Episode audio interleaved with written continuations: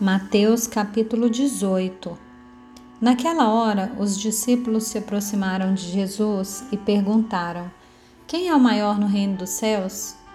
Jesus, chamando uma criança, colocou-a no meio deles e disse: Em verdade lhes digo, se vocês não se converterem e não se tornarem como crianças, de maneira nenhuma entrarão no reino dos céus.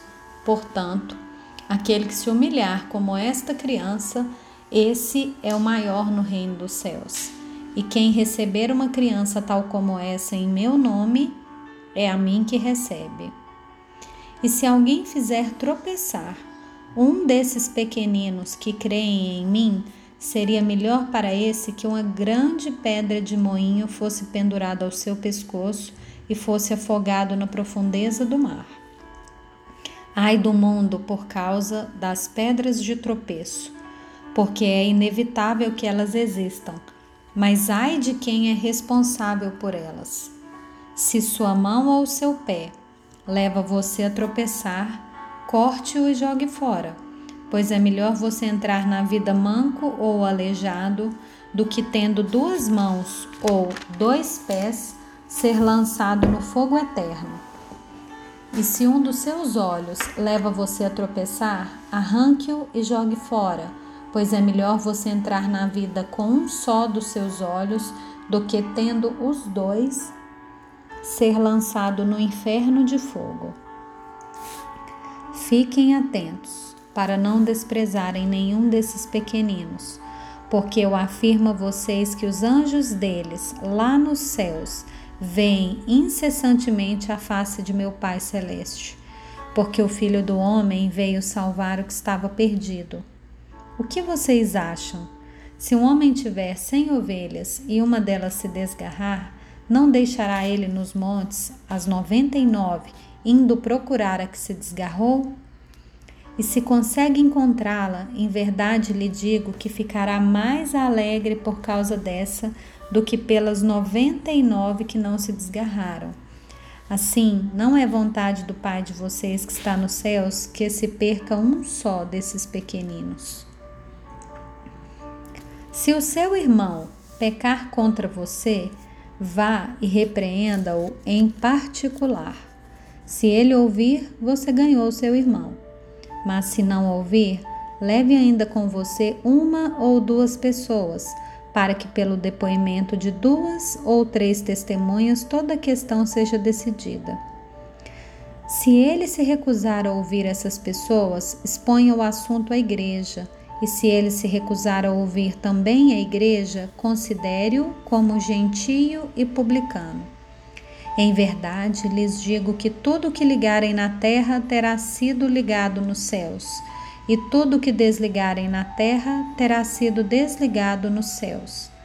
Em verdade, também lhes digo que se dois de vocês sobre a terra concordarem a respeito de qualquer coisa que vierem a pedir, isso lhes será concedido por meu Pai que está nos céus. Porque onde estiverem dois ou três reunidos em meu nome, ali estou no meio deles.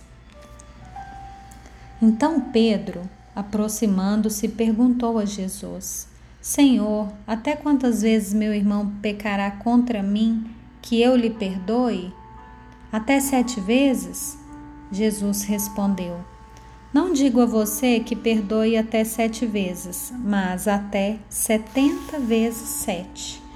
Por isso, o reino dos céus é semelhante a um rei que resolveu ajustar contas com os seus servos e passando a fazê-lo, trouxeram-lhe um que lhe devia dez mil talentos. Não tendo ele, porém, com o que pagar, o senhor desse servo ordenou que fossem vendidos ele, a mulher, os filhos e tudo o que possuía, e que assim a dívida fosse paga. Então o servo, caindo aos pés dele, implorava: Tenha paciência comigo e pagarei tudo ao Senhor. E o senhor daquele servo, compadecendo-se, mandou-o embora e perdoou-lhe a dívida. Saindo, porém, aquele servo, encontrou um dos seus conservos que lhe devia cem denários. Agarrando-o, começou a sufocá-lo, dizendo: Pague-me o que você me deve. Então o seu conservo, caindo aos pés dele, pedia: Tenha paciência comigo e pagarei tudo a você. Ele, porém, não quis. Pelo contrário, foi e o lançou na prisão até que saudasse a dívida. Vendo seus companheiros o que havia acontecido, ficaram muito tristes e foram relatar ao seu senhor tudo o que havia acontecido. Então o senhor, chamando aquele servo, lhe disse: Servo malvado, eu lhe perdoei aquela dívida toda porque você me implorou. Será que você também não devia ter compaixão do seu conservo, assim como eu tive compaixão de você? Indignando-se, o Senhor entregou aquele servo aos carrascos até que lhe pagasse toda a dívida.